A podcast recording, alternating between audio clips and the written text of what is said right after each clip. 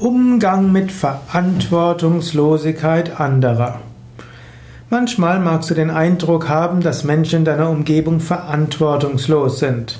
Sie tun nicht das, wozu sie sich verpflichtet haben, sie halten ihre Versprechen nicht ein, sie erscheinen nicht zu Meetings, sie kümmern sich nicht um das, was zu kümmern ist, sie scheinen so zu handeln nach dem Prinzip nach mir die Sintflut. Wie gehst du damit um? Zum einen wäre es hilfreich, die Verantwortungen der Menschen klarer zu definieren, klarere Vereinbarungen zu treffen. Vielleicht ist dem anderen nicht klar, was zu tun ist. Vielleicht bist du ein Mensch, der sofort weiß, was zu tun ist, und du bist verantwortungsbewusst. Aber der andere weiß es vielleicht nicht. Der andere muss wissen, was ist seine Verantwortung. Ist es wichtig, Vereinbarungen zu treffen und oft ist es wichtig, diese irgendwo schriftlich festzuhalten, auch handschriftlich oder einfach per E-Mail bestätigen, was man vereinbart hat.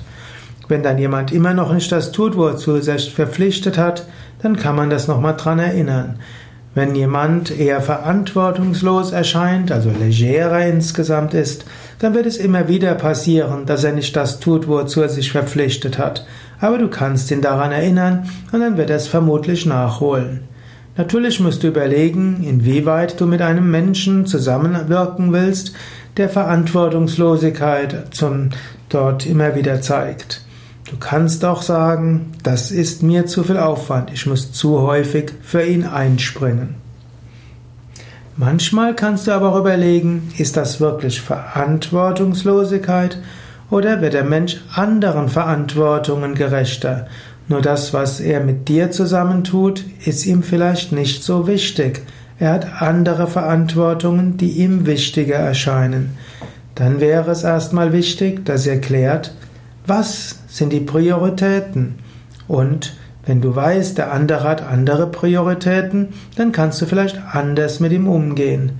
Und manchmal hilft es auch, mehr also sich im Klaren zu werden, was sind unsere gemeinsamen Ziele, was ist der Sinn von dem Ganzen, wo wollen wir hingehen.